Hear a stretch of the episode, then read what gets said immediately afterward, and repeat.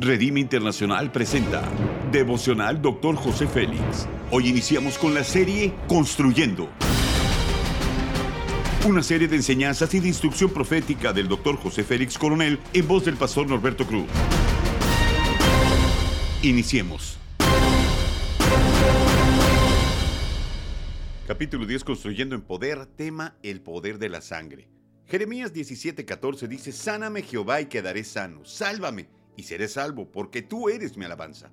Lo que corre por tus venas es sangre, entonces estás vivo, y si estás vivo, todavía hay oportunidad de ver el poder de Dios. Los principios son los siguientes. Es por las heridas o azotes de Jesús que somos sanos.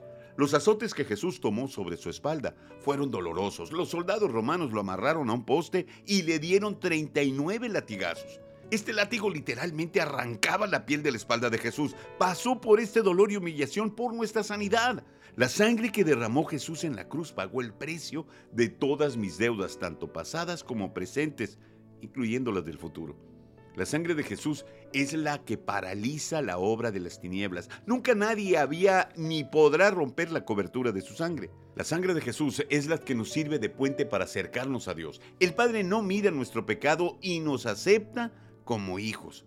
Pero ahora en Cristo, a vosotros que antes estabais lejos, Dios os ha acercado por medio de la sangre de Cristo, dice Efesios 2.13.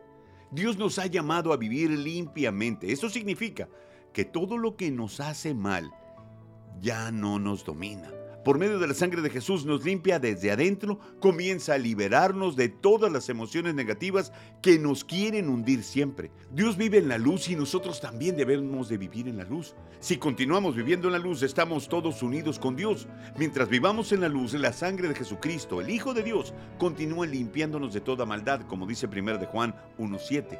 Jesús sufrió por los pecados, por los pesares y los dolores de todas las personas para hacer posible la remisión de ellos y que vivamos el Evangelio. Por medio del derramamiento de su sangre nos salvó de la transgresión. Debemos conocer el poder de la sangre si hemos de conocer el poder de Dios. Nuestro conocimiento experimental del poder de la palabra, del poder del Espíritu Santo y del poder de la oración depende de nuestro conocimiento del poder de la sangre de Cristo. La aplicación es la siguiente. La protección de la sangre de Jesús es tan real que nos hace estar seguros de cualquier ataque. Es un sólido refugio. De hecho, Solemos referirnos a la sangre como lo mejor contra incursiones de demonios. Haz conmigo esa declaración de fe. La sangre del cordero me da la seguridad de que ningún dardo del enemigo me tocará. Amén. Ora conmigo. Padre amado, gracias por darme la seguridad. Ningún arma forjada contra mí prosperará, porque las armas que me has entregado no son carnales, sino poderosas en el nombre de Cristo. Mi refugio es la sangre de tu Hijo. Amén.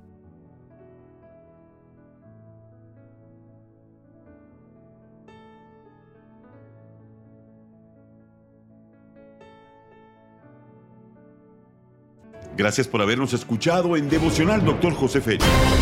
Hasta la próxima.